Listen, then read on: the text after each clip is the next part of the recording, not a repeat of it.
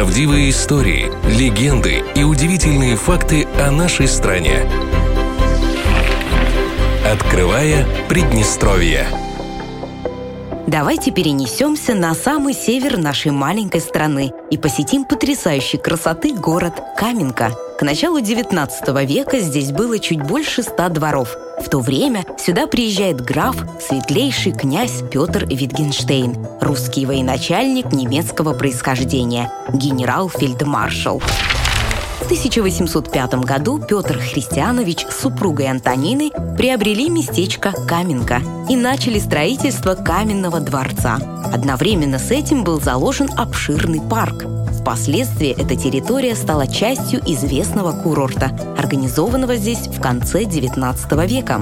Усадьба состояла из главного дворца и двух павильонов, соединяющихся галереями. Главный приусадебный парк планировали и обустраивали немецкие мастера, приглашенные хозяином поместья. Здесь были высажены ценные сорта деревьев, кустов, цветов, Особенно славился парк своими цветниками, один из которых изображал фамильный герб Витгенштейнов.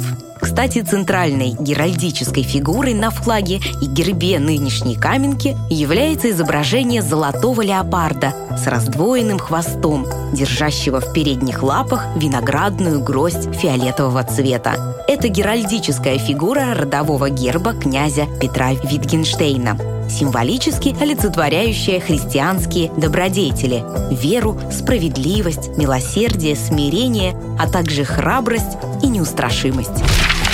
Именно в 70-е годы XIX века значительно были расширены площади виноградников. Кроме того, Витгенштейны владели селением Строинцы, где на террасах также были разбиты виноградники. Прямо за оградой приусадебного парка построили винный завод и вырыли погреб. Высоко ценилось качество местных вин, которые скупались виноградниками и разливались в бутылки с этикетками знаменитых французских вин.